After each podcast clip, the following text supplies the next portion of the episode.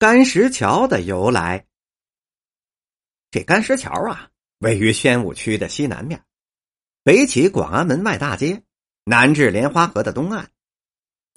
干石桥的名字是根据清朝行刑杀犯人而来的。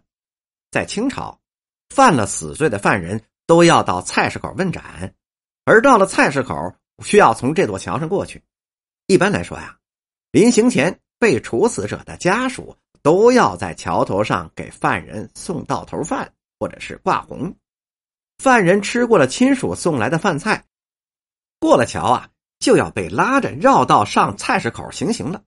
而其他的亲人，包括家属，一切人都是不准备再过这个桥了。所以当地人便把这个桥叫做赶尸桥。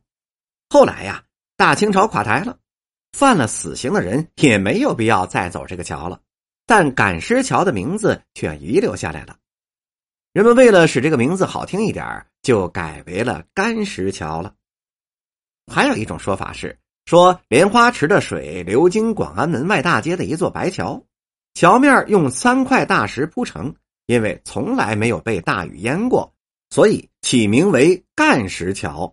民国后谐音改为干石桥，这。就是“干石桥”这三个字的来历，您知道了吗？